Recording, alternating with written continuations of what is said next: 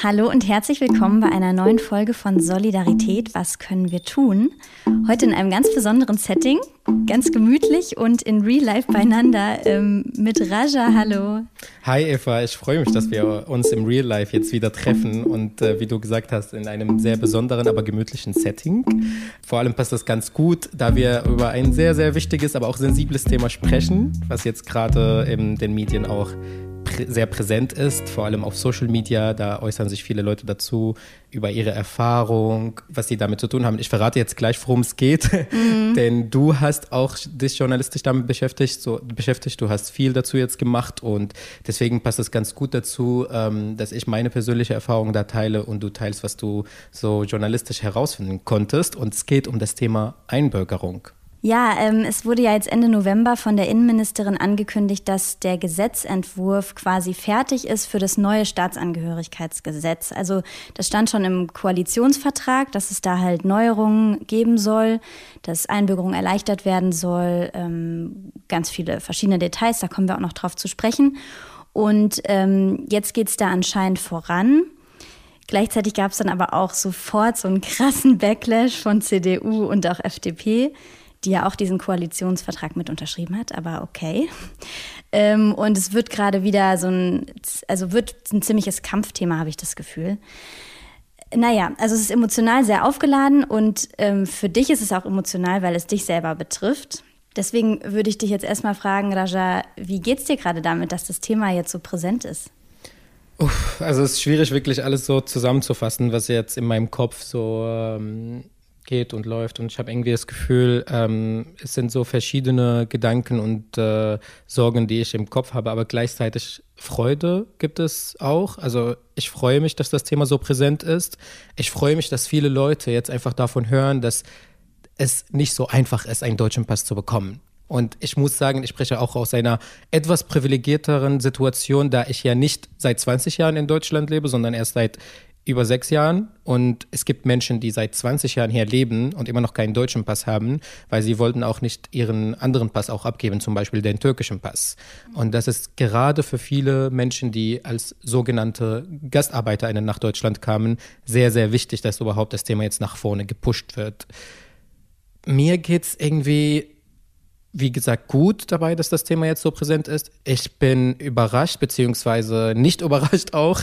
Ähm, also ich bin überrascht, dass, dass die FDP sich nicht an diesem Koalitionsvertrag äh, halten wollte, aber auch gleich, gleichzeitig nicht überrascht, weil die FDP macht immer wieder solche Überraschungen. Mhm. Und ich finde es enttäuschend, dass man überhaupt jetzt ähm, diese Haltung ähm, auf einmal jetzt so hat und äh, so viele Menschen mit Migrationshintergrund äh, nochmal frustriert damit, die einfach äh, sich so viel erhofft haben.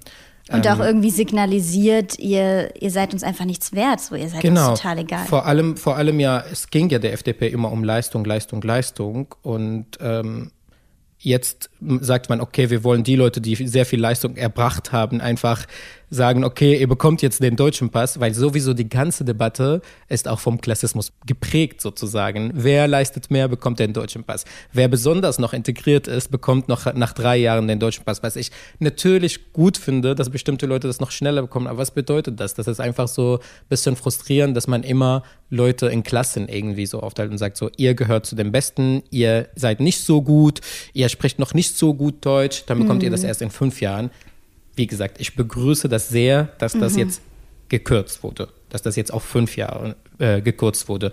Aber noch nicht offiziell, also soll. Noch nicht offiziell, sorry, soll. aber mhm. dass das jetzt die Debatte ist. Mhm. Ähm, aber trotzdem, ich finde, das ist krass vom Klassismus geprägt und das einfach setzt Leute, und, Leute unter Druck und Menschen unter Druck, die nicht, die aus mental, äh, keine Ahnung, aus psychischen Gründen nicht so viel leisten können oder da, weil sie krank sind oder weil sie einfach das nicht können. Ich habe da auch ein Beispiel dabei, wo mhm. wir nachher noch einen kleinen Ausschnitt hören. Ich habe nämlich auch eine gut, Frau ja. äh, interviewt, die tatsächlich seit Jahren sich nicht angeblich für die Einbürgerung qualifiziert, weil sie nicht genug verdient als alleinerziehende Mutter. Also dazu später noch mehr. Das, das, das, äh, das, ist, das klingt auch spannend mhm. und äh, darauf freue ich mich auch auf solche Geschichten, die einfach also was heißt, freue ich mich, aber ich freue mich einfach, dass die sichtbar werden mhm. und dass äh, du durch deine Arbeit auch das sichtbar machen kannst. Und du hast dich ja, wie gesagt, dich journalistisch damit beschäftigt. Was hast du denn so herausgefunden in deinen Recherchen? Kannst du vielleicht mir so und den ZuhörerInnen auch erzählen, was so dabei rausgekommen ist? Mhm.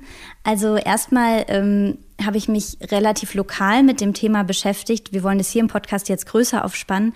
Aber der Ausgangspunkt war, dass es hier in Leipzig gerade einen totalen Missstand gibt, ein riesiges Problem, dass nämlich die Wartezeiten extrem lang sind.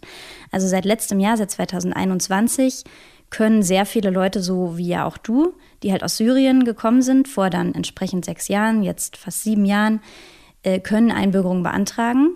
Und das waren natürlich ziemlich viele Leute auf einmal. Und in vielen Städten, so auch in Leipzig, waren die Behörden darauf halt überhaupt nicht vorbereitet. Und in Leipzig muss man sagen, ging schon vorher die Zahl der Einbürgerungen pro Jahr zurück. Also bis 2019 ist es eigentlich kontinuierlich gestiegen. Es wurden immer, immer, immer mehr Leute eingebürgert. Leipzig ist ja auch eine Stadt, die lange noch gar nicht so viele Migrantinnen hatte. Erst ab 2015 ging das hier wirklich mal sprunghaft in die Höhe, dass Leipzig ein bisschen äh, gemischter wurde. Und naja, die Behörden waren nicht darauf vorbereitet und in der Pandemie schon ging irgendwie die Leistungsfähigkeit vieler Behörden zurück, ne, weil, keine Ahnung, waren nicht darauf eingestellt auf Digitalisierung und so weiter. Also hat man schon ab 2020 in den Zahlen gesehen, dass das echt gestockt hat in der Behörde. Und dann jetzt diesen großen, ähm, diese große Menge an Anträgen 2021, damit kommt die Behörde gar nicht klar.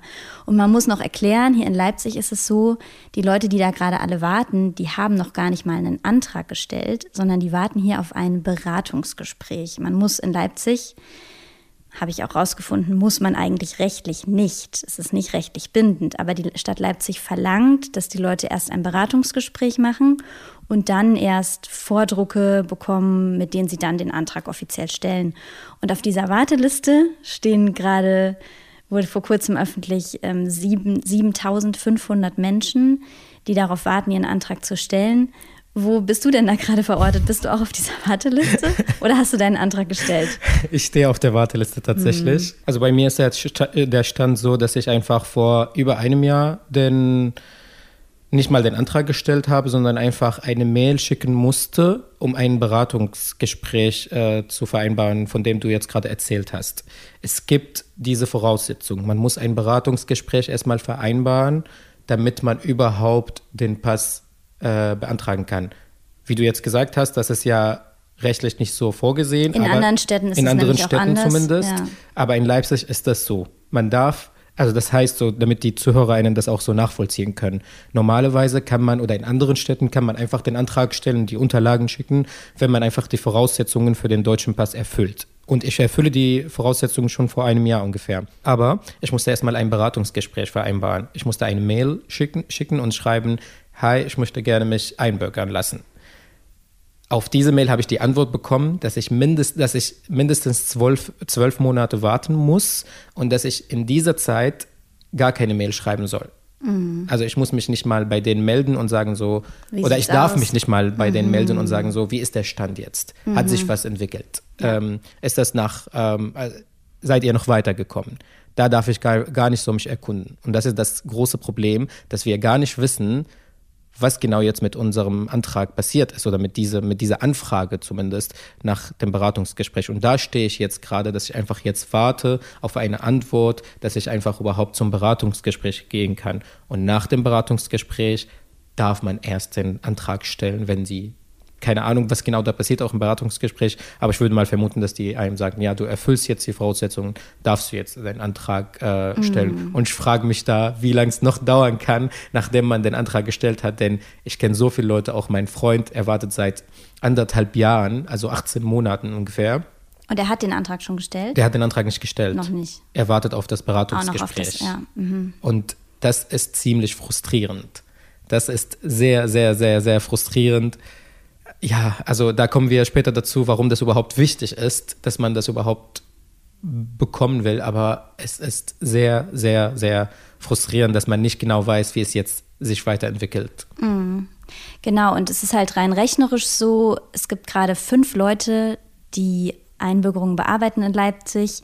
Diese Warteliste mit 7500 Menschen drauf ähm, würde, wenn man jetzt das rein rechnerisch durchgeht, Jahre dauern, bis die abgearbeitet ist. Und jetzt wird eben gerade verhandelt, dass Stellen aufgestockt werden sollen, müssen unbedingt, weil sonst geht hier gar nichts mehr. Also es ist wirklich eine völlige Katastrophe. Und äh, um noch mal kurz von Leipzig wegzukommen, also es ist schon ein Problem, was es auch in anderen Städten gibt. In anderen Städten steht das teilweise auch sogar ganz transparent auf der Website der Behörden, dass sie halt, ähm, dass es zu Verzögerungen gekommen ist.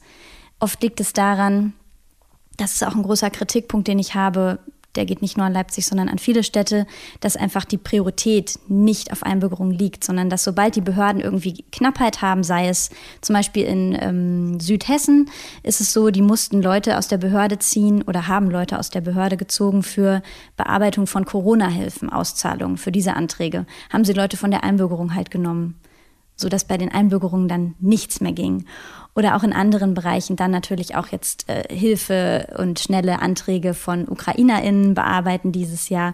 Und da wurde sozusagen die Einbürgerung immer so als niedrigste Priorität gesehen, so, ah ja, dann können wir da die Leute ja jetzt aus dem Amt mal wegziehen. Und das ist natürlich fatal und auch ein fatales Signal. Das ist wirklich in vielen, vielen Städten so und in Leipzig halt besonders krass. Ich habe mich mit einer ähm, Wissenschaftlerin, auch mit ihrem Kollegen, mit zwei Leuten vom DEZIM, vom Deutschen Zentrum für Integrations- und Migrationsforschung unterhalten, warum wir denn mehr Einbürgerung brauchen, warum Einbürgerung überhaupt wichtig ist. Und darauf hat ähm, Zeynep Janaschmajan Folgendes geantwortet. Dann gibt es bis jetzt auf jeden Fall politisch, theoretisch oder äh, einfach in Praxis gibt es keine Alternative äh, zu Staatsbürgerschaft, einfach volle Mitglied in eine Gesellschaft zu sein. Es ist ja auch so, ähm, an der Staatsbürgerschaft hängt viel dran, da kannst du gleich auch noch was zu sagen. Eine krasse Sache ist natürlich das Wahlrecht. Und ähm, allein was das angeht, ne, ist es halt für die Demokratie, kann es nicht gut sein, wenn 14 Prozent der erwachsenen Bevölkerung hier in Deutschland nicht wählen können, weil sie keinen deutschen Pass haben. Das sind Menschen, die hier leben, teilweise seit Jahrzehnten, die aber politisch nicht mitentscheiden können. Das ist ein super krasses Demokratiedefizit und dazu haben wir auch schon mal eine Folge gemacht. Folge 61, warst du da auch dabei? Ich war nicht dabei, nee. Ah, aber Leider. genau, da ging es nämlich um das Thema, was für politische Beteiligung können eigentlich Menschen ohne deutschen Pass haben und also hört gerne rein. Ja, das verlinken wir auch in den Show Notes. Und ja, also Raja, für dich persönlich, was würde es für dich bedeuten, was würde sich für dich ändern, wenn du den deutschen Pass hast? Hm, einiges. einiges wird sich bei mir ändern, wenn ich den deutschen Pass bekomme. Ähm, das Erste, woran ich denke, ganz ehrlich, weil es mir super, super wichtig ist und super relevant, ist einfach das Wahlrecht. Also ich will gerne einfach wählen dürfen. Ich will mich an dieser, an diesen politischen Entscheidungen einfach beteiligen, weil ich bin ja stark davon betroffen, auch von diesen politischen Entscheidungen. Sei es jetzt, wenn es um Migration geht oder um neue Gesetze, die Queerfeindlichkeit zum Beispiel bekämpfen, weil ich selber auch queer bin. Das sind einfach Themen, die mich selbst betreffen. Und ich will gerne einfach sagen, ja, ich will die Partei wählen, die mich da anspricht und sagt so, ja, wir wollen da in, in dem Bereich was ändern. Und alleine, das ist für mich einfach super frustrierend, dass ich einfach sehe, viele Leute, die einfach nicht wählen gehen, weil sie einfach keine Lust darauf haben, obwohl sie das Recht haben. Also ich rede jetzt gerade von deutschen StaatsbürgerInnen sozusagen. Die, die dürfen ja halt wählen, aber die, viele von denen gehen auch nicht wählen. Und das ist für mich ziemlich frustrierend, wenn ich sehe, okay, ich will aber gerne auch wählen. Und es gibt Millionen von Menschen, die hier in Deutschland leben, die genau dieses Gefühl haben und diese Frust auch äh, nachempfinden können.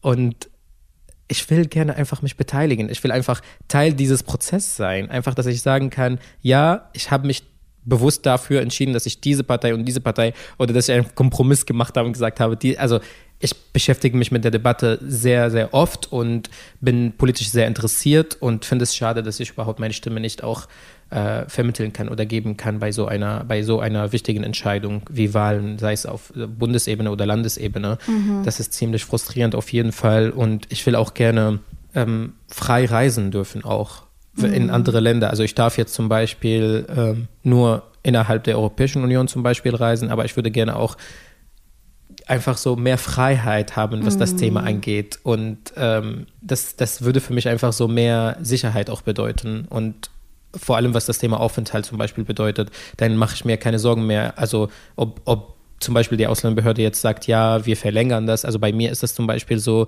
dass ich äh, auch in einer privilegierteren Situation bin, weil ich habe Niederlassungserlaubnis. Da muss ich mir keine Sorgen zum Beispiel machen. Also Aber das ist eine unbefristete Unbefristete Aufenthalt, Aufenthalt genau. Ähm, trotzdem würde mir das einfach mehr Sicherheit bedeuten. Das bedeutet zum Beispiel, also ich kann jetzt zum Beispiel an eine Demo beteiligen, ohne mir Sorgen zu machen. Wenn ich jetzt den deutschen Pass bekomme, kann ich mich daran beteiligen, ohne mir Sorgen zu machen, dass mir das einfach entzogen wird.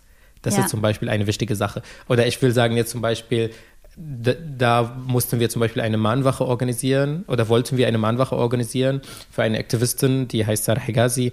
Und ich durfte zum Beispiel das nicht selbst anmelden, weil ich nicht deutsch bin, mm. weil ich nicht den deutschen Pass habe.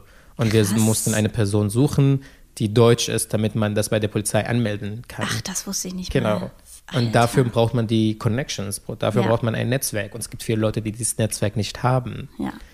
Also, obwohl ich von einer privilegierteren Position rede, fehlen mir viele Rechte, also Grundrechte. Ja. Und die, die brauche ich und die will ich, und äh, um einfach mich sicherer zu fühlen und Teil dieser Gesellschaft. Ich bin ja Teil dieser Gesellschaft, aber ich will einfach das auch auf dem Papier haben. Ja, absolut. Und ein Punkt, den viele Leute auch angesprochen haben in den Gesprächen, die ich geführt habe, also ich habe auch viele SyrerInnen interviewt, ähm, ist immer dieser Punkt äh, Reisefreiheit, den du auch schon angesprochen hast. Aber da reden wir jetzt nicht irgendwie vom Surferurlaub auf Bali, sondern Gar für nicht. viele Leute bedeutet es einfach Familie wiedersehen. Mhm. In anderen Ländern, also ich weiß nicht, wie es bei dir ist, aber viele haben halt gesagt, hey, ich habe Familie, die ist in die Türkei geflohen, die lebt in Dubai, in Katar, Geht's wo auch mir immer. Genauso. Und um dorthin reisen zu können, um diese Familie wiederzusehen, bräuchte man halt mal den Pass, der das erlaubt. Ja, meine Familie lebt ja in den Arabischen Emiraten und ähm, oder zumindest mein Vater und ich will gerne, also einfach die Freiheit haben, einfach oder die Möglichkeit haben, einfach zu entscheiden, ich gehe jetzt einfach nach äh, Abu Dhabi oder Dubai, einfach um ihn zu sehen und um mhm. ihn zu treffen. Das darf ich ja noch nicht ja. offiziell und das ist ja. Das ist einfach crazy, weil das, das ist natürlich crazy, für die ja. meisten Menschen hier mhm. so eine Selbstverständlichkeit und selbst wenn man Familie in einem anderen Land hat mit deutschem Pass, kann man die trotzdem gut sehen und hinreisen und so und man kann nicht mitreden einfach bei, so, mhm. bei, so, bei solchen Diskussionen. Da halte ich einfach lieber. So, ah, wo fährt ihr so hin? Wen seht ihr so an Weihnachten? Genau. So. Mhm. Ja. ja, das ist auf jeden Fall super emotional und ähm, ich glaube, das muss auch eigentlich jedem Menschen mit Empathie irgendwie einleuchten, warum das ein sehr, sehr, sehr großes Bedürfnis ist, dass man einfach mal seine Familie dann vielleicht einmal im Jahr oder so sehen kann. Ähm, wir haben ja vorhin schon so ein bisschen angesprochen, du hast es schon angesprochen, dass viele Leute, die hier schon richtig lange leben, also schon 20 Jahre oder so, sich trotzdem nicht einbürgern lassen oder nicht einbürgern lassen können. Wir haben in Deutschland eine sehr niedrige sogenannte Einbürgerungsquote. Also das heißt, von all denen, wenn man in einem Jahr guckt, okay, wer ist jetzt seit mindestens acht Jahren hier, dann lassen sich davon nur zwei Prozent einbürgern.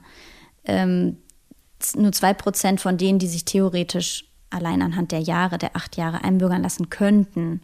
Weiß man, weiß man zum Beispiel, woran das liegt, dass so wenig Leute eingebürgert sind oder dass die Quote so niedrig ist? Hast du was herausgefunden? Ist was rausgekommen bei deiner Recherche? Ja, also ein Punkt ist auf jeden Fall, dass ähm, es gibt mehrere Gründe. Ein Grund ist, dass es teilweise wirklich sehr schwierig ist, diese Kriterien so zu erfüllen, die eigentlich nach dem Staatsangehörigkeitsrecht relativ vage formuliert sind, aber die von den Behörden sehr verschieden ausgelegt werden können. Zum Beispiel ist die eine Formulierung, ähm, dass eine Bedingung ist, dass man, Zitat, sich und seine Familie zu ernähren imstande ist. Das okay. heißt ja nicht, wie viel du verdienen musst. Ne? Das kann für die einen 800 Euro sein im Monat, das kann für die anderen 2000 Euro im Monat sein. Das ist sehr äh, stark verschieden auslegbar. Und diesen Spielraum, den benutzen halt die Behörden auch ganz, ganz unterschiedlich. Es gibt äh, Städte, da habe ich gehört, Leute kriegen auch mit einem Minijob, ähm, kriegen dieses Häkchen da sozusagen, okay, kann sich ernähren. Und in anderen Städten ist es halt viel strenger. Und so habe ich halt zum Beispiel mit einer Frau gesprochen, ähm, ich nenne sie jetzt mal Shader, sie heißt eigentlich anders. Ähm, die lebt schon seit über 20 Jahren in Deutschland. Ähm, sie ist ähm, Kurdin aus dem Irak und bei ihr ist es halt so, dass sie auch seit Jahren hier arbeitet, aber sie ist halt alleinerziehende Mutter und konnte halt dadurch lange Zeit nicht so viel arbeiten. Und jetzt in letzter Zeit hat sie halt einen Job im sozialen Bereich, also so macht so Familienberatung, super wichtig, übersetzt auf Kurdisch und Arabisch bei Behördengängen. Also macht einen ultra wichtigen Job, 35 Stunden die Woche ist ja eigentlich relativ Das ist schon, viel. Ist ja, schon das ist schon viel, viel, 35 Stunden. Genau, dafür, dass sie auch alleinerziehende Mutter ist. Aber was sie damit verdient, reicht halt, also Das heißt, also reicht der Behörde nicht. Das Problem ist, sie bezieht dazu noch Wohnungsgeld. Man kann ja auch anteilig Wohnungsgeld beziehen und bei ihr zum Beispiel. Ist das ein Nachteil, dass sie äh, Wohnungs Ja, bei ihr war das zuletzt so. Sie, sie hat jetzt nur noch 50 Euro Wohnungsgeld bekommen, um Okay. das halt so quasi aufzustocken auf ihr Einkommen, ja. Und diese 50 Euro haben hier der Behörde gereicht, um zu sagen, nein, sie ist ja anscheinend nicht imstande, sich zu ernähren, in Anführungszeichen. Das ist sie ja krass. bezieht ja noch Sozialleistungen, deswegen qualifiziert sie sich nicht für die Einbürgerung. Und äh, wir hören auch mal kurz, ähm, ja, was, was Shader daraus jetzt so schließt. Äh, wahrscheinlich, ich muss einfach mal Wohngeld absagen, dass ich keine äh, Sozialhilfe mehr bekomme und mal ein bisschen auch noch höher verdienen. Das heißt, ich muss noch zweite Job suchen. dass, dass sie jetzt nach einem zweiten Job suchen will oder einfach das als Lösung sieht, das finde ich einfach krass, weil sie macht schon meiner Meinung nach genug und viel. Also und das ist voll dieses Klassistische, was du das angesprochen ist hast. einfach voll das, der klassische Aspekt daran auch und das ist ziemlich absurd, dass, dass man überhaupt äh, zu so einer Lösung kommen soll oder muss, Mhm. scheinbar. Und das ist auch frustrierend, dass die Behörden einfach unterschiedlich damit umgehen, dass es nicht einheitlich ist, Ja. dass es keine einheitlichen Regeln gibt, wie man überhaupt damit umgeht. Also, dass es unterschiedlich ausgelegt Mhm. ist. echt willkürlich. Das ist, äh, nee, das ist wirklich verrückt. Also, Ja. Das fand äh, ich auch wirklich schockierend und sie war so wütend. Also sie ist seit Jahren so wütend und dieses Thema triggert sie so sehr, weil sie hat auch gesagt, sie hat sich immer wieder den Antrag ausgedruckt und wieder und wieder geguckt und immer wieder, wenn sie was ausgefüllt hat, kamen wieder irgendwo irgendwelche Hürden, wo sie gedacht hat, nee, erfüllt sie noch nicht. Sie kriegt noch diese minimalen Sozialleistungen in Form von Wohngeld halt. Naja, und ein wichtiger Punkt, der auch sehr viele Menschen davon abhält, bisher sich einbürgern zu lassen, ist eben das Thema doppelte Staatsbürgerschaft. Für EU-Länder und auch ähm, in Kombination mit der Schweizer Staatsangehörigkeit ist es kein Problem. Da haben viele Leute eine doppelte Staatsangehörigkeit. Aber mit den meisten außereuropäischen Ländern ist es halt nicht erlaubt. Und das betrifft vor allem natürlich eine riesige türkischstämmige Community in Deutschland und ähm, auch eine Frau, mit der ich gesprochen habe, aus Ägypten. Die heißt Al-Shima und sie ähm, lebt auch schon viele, viele Jahre in Deutschland. Also hat in Leipzig sich ein krasses Netzwerk aufgebaut und ist auch super aktiv, hat super wichtige Arbeit geleistet, war hier vier Jahre lang Integrationsberaterin bei der Stadt. Und sie war auch super stolz auf diesen Job, auf ihr Netzwerk und so und ähm, setzt sich irgendwie mega ja auch für das deutsche demokratische System ein, identifiziert sich damit, aber sagt halt, sie identifiziert sich gleichzeitig auch noch als Ägypterin. Und ähm, wenn sie den ägyptischen Pass abgeben würde, hätte es für sie auf jeden Fall total die Nachteile. Ich finde es total schade, dass so viele komplizierte Voraussetzungen für diejenigen, die die beide behalten möchten. Äh, wie wäre es, wenn ich weiter in Ägypten arbeiten möchte und äh, Firmen und ähm, Vereine gründen möchte in Ägypten? Einige Deutschen dürfen, aber mit bestimmten Voraussetzungen. Also da sehen wir auf jeden Fall die äh, Wichtigkeit und Relevanz auch davon, dass man sagt, okay, ich will jetzt die, also beide Pässe einfach bei also einfach behalten, was ja äh, auch ihr gutes Recht ist, dass sie einfach sagt, so ja, ich fühle mich aus, äh, als Deutsche, aber auch als Ägypterin. Und das ist total wichtig, dass jetzt gerade zum Beispiel in der Debatte oder dass die, ähm, dass die Bundesregierung jetzt sagt, ja, das wollen wir ändern. Also das begrüße ich wirklich Ja, sehr, weil ich finde Das betrifft extrem viele Leute. Genau, das betrifft mich nicht. Ich kann es nicht ähm, nachempfinden, wie sich das anfühlt, weil mir ist zum Beispiel persönlich nicht wichtig, dass ich einfach den syrischen Pass behalte. Das ist für mich, spielt gar keine Rolle, ähm, muss ich ganz ehrlich sagen. Also wenn ich den deutschen Pass bekomme, äh, dann ist mir egal. Aber eigentlich muss ich halt den syrischen Pass behalten, weil ähm, das ist einfach eine Regel, äh, die die syrische äh, Regierung sozusagen vorgeschrieben hat. Man darf den syrischen Pass nicht abgeben. Du musst den syrischen Pass behalten. Ja. Deswegen gehören wir zu den wenigen, die einfach beide Pässe auch behalten dürfen, wenn ich überhaupt den deutschen Pass bekomme. Aber das ist schon krass, wenn wir jetzt gerade sie zum Beispiel hören und die andere Person auch. Und dann denke ich mir so, wie kann man von Ramschware oder sowas zum Beispiel sprechen, wie aus der konservativen Ecke, also äh, gesprochen wird? Das finde ich, das finde ich wirklich so ähm, daneben. Ja, weil wirklich dieser Prozess, diesen Pass zu kriegen, der ist so schwierig und so kompliziert. Und selbst mit der doppelten Staatsbürgerschaft oder mit der Abgabe der Staatsbürgerschaft, selbst wenn du sagst, okay, ich bin bereit, meine andere Staatsangehörigkeit aufzugeben, dann ist das teilweise auch nochmal ein Prozess, der ein halbes Jahr dauert. Alleine bis du die Bestätigung hast von deinem Herkunftsland, dass die sagen, okay, wir haben dich jetzt sozusagen freigegeben. Das verlängert auch immer nochmal den Prozess. Also da gehört so viel dazu, sich da dahinter zu klemmen und da dran zu bleiben, das ist ein richtig langer Kampf.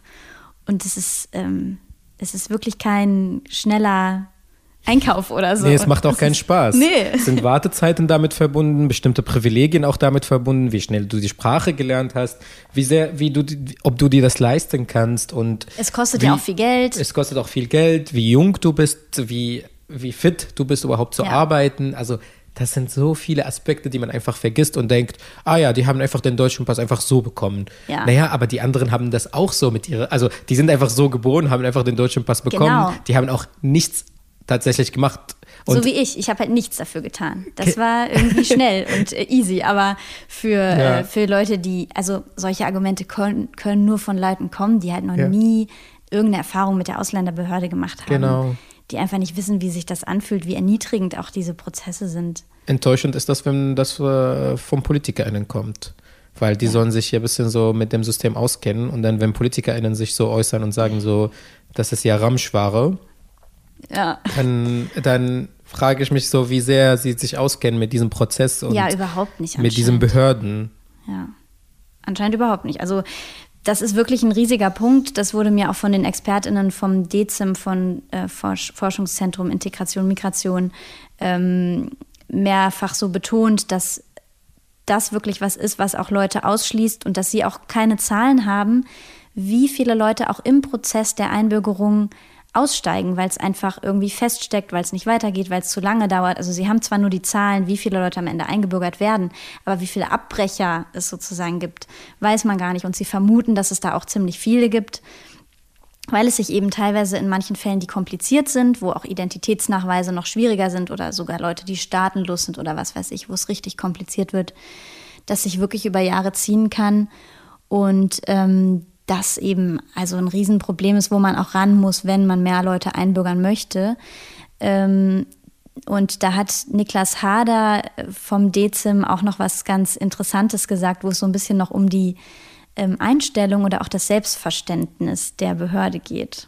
Ein anonymes Zitat einer äh, Mitarbeiterin einer Ausländerbehörde äh, mir gegenüber war, dass sie jahrzehntelang eine Einbürgerungsverhinderungsbehörde waren und dass allein das politische Signal des Bürgermeisters, wir wollen Einbürgerung, macht dies, äh, schon viel verändert hat. Und dann natürlich Personalaufstockung. Ähm, das, da habe ich mich immer gefragt, wie, was sagen Sie dazu? Diese MitarbeiterInnen, die dort arbeiten, die mhm. uns, die uns sehen, die, die Enttäuschung in unseren Gesichtern auch sehen, wenn wir da sind und äh, einfach ziemlich frustriert sind und fragen, wie lange etwas dauern kann. Ich rede jetzt gerade nicht nur über Einbürgerung, man hat hier als Ausländer sehr viel mit der Ausländerbehörde zu tun. Mhm. Und da erlebt man nicht immer die schönen Situationen sozusagen. Und da sind die Leute nicht immer freundlich. Mhm. Und vor allem, wenn du am Anfang äh, hier nach Deutschland kommst und dann versuchst einfach zum Beispiel auf Englisch zu kommunizieren. Viele können auch kein Englisch. Und dann, die schreien dich auch teilweise an. Und man macht wirklich nicht die besten Erfahrungen in der Ausländerbehörde. Und ich höre von vielen Menschen, dass die wirklich genau solche Erfahrungen gemacht haben. Und gerade beim Thema Einbürgerung frage ich mich jetzt, oder habe ich mich gefragt, wie diese MitarbeiterInnen das finden, dass dieser Prozess so lange dauert und mich würde mir noch mehr interessieren, mehr, also einfach hinter die Kulissen einfach zu schauen, um zu wissen, wie die MitarbeiterInnen hier jetzt gerade in Leipzig, mhm. Du hast gesagt, es gibt fünf. Ja, und davon sind anscheinend ein paar auch dauerkrank. Genau, also das, wir sprechen von drei bis fünf Menschen, die äh, die einsatzfähig sozusagen sind und die vielleicht im Jahr so 600 Einträ Anträge Ungefähr, vielleicht bearbeiten ja. können. Mhm. Und das ist ziemlich wenig für die, also wenn man jetzt an die Zahl denkt, äh, an die Zahl der Menschen, die sich einbürgern lassen wollen und mhm. der den Antrag äh, gestellt haben, wie fühlen sie sich? Also wie gehen sie damit um? Und wird das kommuniziert? Weil ich glaube, es ist nicht nur deren Schuld, auf, auf gar keinen Fall, dass nur deren Schuld ist, aber kommunizieren sie das noch weiter? Also mhm. vermitteln sie auch diese Frust von den Menschen. Mhm. Also das ist etwas, was mich wirklich sehr lange beschäftigt hat. Und ich freue mich, dass es ein anonymes Zitat gibt mhm. äh, von dieser Mitarbeiterin. Aber und da weiß ich nicht mal aus welcher Stadt, ne? Aber es ist ja wahrscheinlich ähm, in ganz vielen Behörden so. Ähm das ist auf jeden Fall etwas, also ihr könnt euch vorstellen, an die Leute, die jetzt, jetzt reinhören, also es ist ja etwas für mich ja etwas, was ganz Neues ist, dass ich mich überhaupt damit beschäftige, erst seit einem Jahr. Es gibt Leute, die diese Gedanken seit Jahren haben, seit fünf, sechs Jahren und sie, es geht jetzt nicht nur um das Warten jetzt auf, äh, auf den Antrag, sondern um verschiedene Aspekte, die wir jetzt erwähnt haben, angeschnitten haben. Also das ist ziemlich frustrierend für diese Menschen, vor allem die sehr viel für Deutschland auch geleistet haben. Ja. Zum Wohlstand auch von Deutschland auch beigetragen haben. Ja, und das macht auch psychisch krank. Also Shader, die sich da schon besonders lange mit auseinandersetzt und die auch als alleinerziehende Mutter unter besonders viel Druck steht, auch unter noch mehr finanziellem Druck als manche andere, die sagt, das macht einfach psychisch krank, ganz klar. Und das habe ich auch bei vielen gehört ähm, vor allem diese Ungewissheit, ne? wenn man wüsste, okay, warte jetzt noch ein Jahr, warte jetzt noch zwei Jahre, wenn man das so verlässlich wüsste, wäre es ja schon was anderes. Dann könnte man irgendwie sein Leben auch planen. Aber weil man es halt gar nicht weiß, ist es natürlich, ähm, ja, kann man nicht planen und steckt ein bisschen fest so in seinem Leben. Ähm, genau, was dieses Zitat also ja auch ein bisschen gerade verdeutlicht hat, war, dass es schon was ändern kann, wenn sich die Einstellung ändert. Also wenn sich politische Signale ändern, von ganz oben, vielleicht jetzt sogar von der Bundesregierung, dann vielleicht auch von BürgermeisterInnen. Ähm, das kann was mit der Einstellung in der Behörde ändern, aber das hat eben auch schon Niklas Hader noch gesagt, es braucht aber auch eine Stellenaufstockung, also es braucht auch mehr Kapazitäten. Weil auch wenn man jetzt zum Beispiel das Gesetz ändert und sagt, es dürfen sich jetzt viel mehr Leute einbürgern lassen, schon nach fünf Jahren statt nach acht, dann kommen noch mehr Anträge. Aber wenn nicht mehr Leute angestellt werden in den Ausländerbehörden, wird es halt eine Vollkatastrophe, noch größer als jetzt schon. Genau dieser Aspekt fehlt mir bei dieser Debatte ja. auch. Also mhm. fehlt mir ganz stark bei dieser ja. Debatte. Und äh, gut, dass du das jetzt nochmal angesprochen hast, weil de, ich habe das vergessen, den äh, anzusprechen, weil das ist super wichtig, dass man darüber redet, auch in der Politik, auch im Bundestag, dass man sagt, wir brauchen mehr Personal ja. in diesen Behörden. Ja. Die sind scheinbar überfordert. Ja, ja. Also ich weiß die es sind jetzt, jetzt nicht. schon überfordert sind, und sind, wie soll das dann erst werden? Ja. Wie soll es jetzt weitergehen? Wie lange müssen die Leute noch warten? Also ich äh, rechne damit, dass ich noch zwei Jahre warte. Hm. Ich weiß es nicht. Hm. Muss ich einfach mich von also einfach ummelden und irgendwie in einer anderen Stadt äh, gemeldet sein? Das frage ich mich jetzt. Schon viele, das machen ja. schon viele auch, hm. dass die einfach sagen, okay, ich werde einfach woanders arbeiten. Und das ist eine ziemlich krasse Entscheidung. Und es zeigt auch wieder, wie wichtig es äh, ist, das einfach überhaupt diesen Pass zu bekommen für diese Menschen. Natürlich. Und mit ja. welchen Privilegien das verbunden ist und mit welchen Rechten auch. Ja, also der Leidensdruck ist ja unterschiedlich groß, je nachdem, ne, Leute, die zum Beispiel äh, eine andere EU-Staatsangehörigkeit haben, für die ist natürlich der Leidensdruck nicht so hoch, für die ist es vielleicht auch ziemlich egal, ob sie jetzt noch zwei oder drei Jahre warten. Verhältnismäßig, ne, verglichen mit SyrerInnen, wo der Leidensdruck viel höher ist, allein dadurch, dass man seine Familie nicht sehen kann, dass man andere Existenzängste hat, immer noch vielleicht vor Abschiebungen sich ähm, gefährdet fühlt.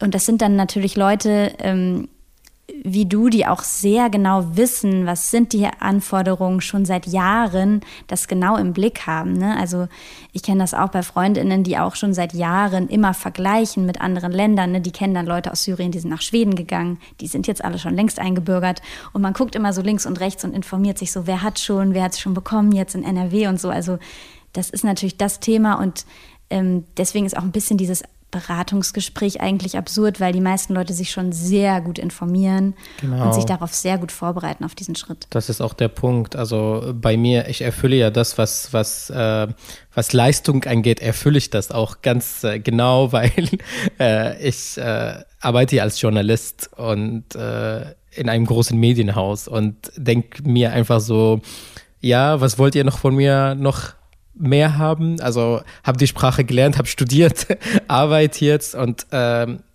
habe genau, also das Bild äh, erfüllt, was sie im Kopf haben sozusagen. Aber trotzdem warte ich noch. Und ja, also da, da erwarte ich noch mehr Druck auch von, von den Menschen, von, von der Politik. Ja. Und und auch genau, jetzt können wir zu diesem letzten Punkt auch kommen. Also was können auch andere Menschen tun? Ne? Also die, die uns jetzt hier zuhören, die nicht selber betroffen sind. Hm wie kann man sich da solidarisch zeigen? Also ähm, du hast ja vorhin auch schon das Thema Demo angesprochen, dass du auch gesagt hast, es war so schwierig, da sogar eine Mahnwache anzumelden. Also was wäre da so deine Erwartung auch an die Leute mit deutscher Staatsbürgerschaft? Ja, also Stichwort Demo. Da wäre es ganz cool, wenn man überhaupt, also wenn man die Kapazitäten dafür hat und äh, das kann einfach auf die Straße auch zu gehen und dass man laut auch sein kann für die Menschen, die, die aus äh, verschiedenen Ländern kommen oder aus Syrien kommen und äh, sich das nicht leisten können, auf die Straße zu gehen. Oder wenn man sagt, okay, es gibt jetzt die syrische Community, die eine Demo veranstalten will, aber die haben ja nicht das Recht darauf, dann helfe ich denen auch dabei. Dass mhm. man einfach die Leute fragt, ob man dabei helfen kann, eine Demo zu organisieren. Mhm. Weil die dürfen ja offiziell keine Demo anmelden, die Menschen, die nicht den deutschen Pass haben. Ich bin mir aber auch nicht sicher, ob das in jeder Stadt so ist. Ob das in jeder das Stadt ist, ja das weiß ich krass. auch nicht. Aber Weil in Leipzig haben auf jeden Fall Leute eine angemeldet und der Hauptorganisator ist auf jeden Fall auch Syrer hm. ohne deutsche Staatsangehörigkeit. Hat er das selbst mit seinem Namen? Das müsste ich natürlich noch fragen. Kann Weil sein, dass er dann Es gab zwei Demos, an denen ich mich beteiligt hm. habe und zwar so, dass wir, ich weiß nicht, ob sich das geändert hat. Ich, ich, ich, ich, ich habe jetzt keine Recherche dazu hm. gemacht.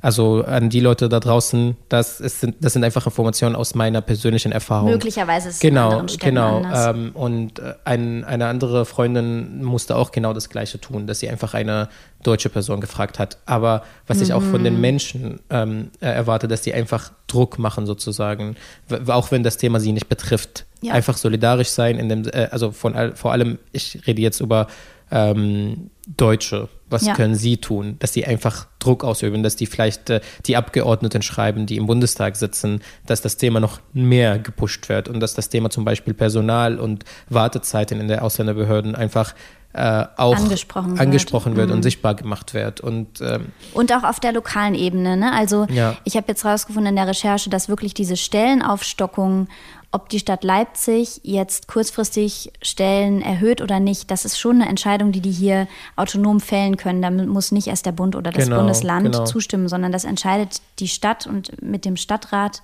Auf der Landes- und Kommuneebene auf jeden Fall. Genau, ja. das heißt, was dieses Thema Stellen angeht, auf jeden Fall dann an Stadtratsabgeordnete schreiben. Aber auf Bundesebene Druck machen ist natürlich genauso wichtig. Ja, und mhm. weil viele haben einfach, viele der, der Menschen, die keinen deutschen Pass haben, haben einfach kein Mitsprachrecht sozusagen. Die wissen auch, also viele, viele, viele ältere Menschen auch wissen auch nicht, was genau jetzt die Rechte sind, die sie haben, um genau, auf das Thema aufmerksam zu es machen. Gibt ja, es gibt ja politische Tools, die möglich sind, mhm. zum Beispiel eben Demos und auch Petitionen. Und das ist ja aber auch was, was nicht unbedingt alle Leute kennen. Ne? Also ich glaube, viele Leute, die noch nicht so lange in Deutschland sind, wissen auch gar nicht unbedingt, was eine Petition ist, was dann dazugehört, das zu unterschreiben. Bei manchen Petitionswebsites ist es auch leider, finde ich, nicht niedrigschwellig. Da muss man seine komplette Adresse angeben, da muss man ziemlich viel Daten angeben. Da sind digitale Kompetenzen auch damit äh, genau, verbunden. Ja. Das muss man erstmal haben, die Kompetenzen, dann muss man sich auch trauen und damit okay sein, so seinen vollen Namen zu geben. Weil ich habe auch von vielen gehört, die jetzt gesagt haben, ja, wir kommen halt aus einem Land, wo das einfach krasse Konsequenzen hatte, wenn man auf einer Demo war und dann auf irgendeiner schwarzen Liste gelandet ist und so. Ja. Und die dann auch Angst haben, dass sie hier in Leipzig auch auf so einer schwarzen Liste landen, weil sie eine Petition unterschrieben haben oder so. Und deswegen muss man da, finde ich, nochmal extra drüber nachdenken als privilegierte Person, die hier in Deutschland mit diesen ganzen Rechten und Selbstverständlichkeiten aufgewachsen ist, das dann auch wirklich zu nutzen, ohne Angst, ja, eine Petition zu unterschreiben, auf eine Demo zu gehen. Genau das würde ich einfach unterschreiben. mm. Raja, ich würde dir gerne das Schlusswort lassen. Ja, äh, Schlusswort, oh, schwierig. also auf jeden Fall ähm, danke überhaupt, dass, äh, dass du dazu recherchiert hast und dass du aufmerksam darauf gemacht hast. Ich bin ja hier in dieser Folge dieses Mal äh, in einer anderen Rolle sozusagen. Ich bin ja quasi als Gast hier äh, und äh, nicht als Host. Ähm, und mache hier und habe meine Aussagen auch getroffen als äh, nicht als Journalist jetzt in der in der Rolle, sondern als Gast hier aus meiner persönlichen Erfahrung, was ich ja was ich ja erlebt habe und was ich sammeln konnte und was ich von anderen Menschen gehört habe. Das ist ganz wichtig jetzt nochmal ähm, zu betonen, damit, ähm, damit es einfach klar ist, worum es ging bei meinen Aussagen und äh, bei meiner Erfahrung. Ähm, ich habe mich gefreut, dass wir über das Thema gesprochen haben. Ich hoffe, dass viele Leute viel, also das, was wir gesagt haben, auch mitnehmen, dass sie sich drüber Gedanken machen, über ihre Privilegien auch und äh, was man mit diesem Pass, mit diesem Stück Papier alles machen kann. Viele Leute scheinbar äh, sind, also sind einfach ist ihnen nicht bewusst, wie viel damit verbunden ist ja, ich hoffe, dass viele Leute davon viel mitnehmen können und dass es sehr, sehr bald Veränderungen gibt auf der Bundes- und Landesebene, was das Thema angeht. Mhm. Ja, das hoffe ich auf jeden Fall auch. Ähm, wir verlinken euch in den Show Notes auch nochmal diese Folge, die wir hier im Solidarität-Podcast schon gemacht haben zum Thema Wahlrecht ohne deutschen Pass. Das war die Folge 61.